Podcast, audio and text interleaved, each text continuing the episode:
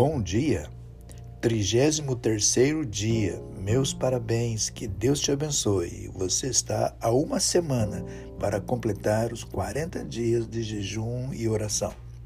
Continuando com a leitura bíblica, hoje terminando 2 de Timóteo, capítulos 3 e 4.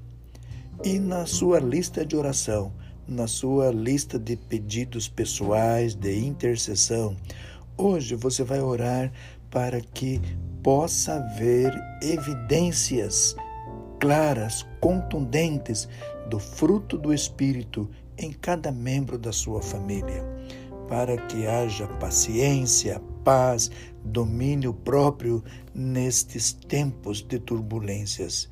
Que a ira não tome o lugar e que o Espírito Santo sempre se manifeste para que seja sempre um lar em harmonia. Pode ler também Romanos 14, 19 e Salmos 34, 14. Que Deus te abençoe e uma boa sexta-feira.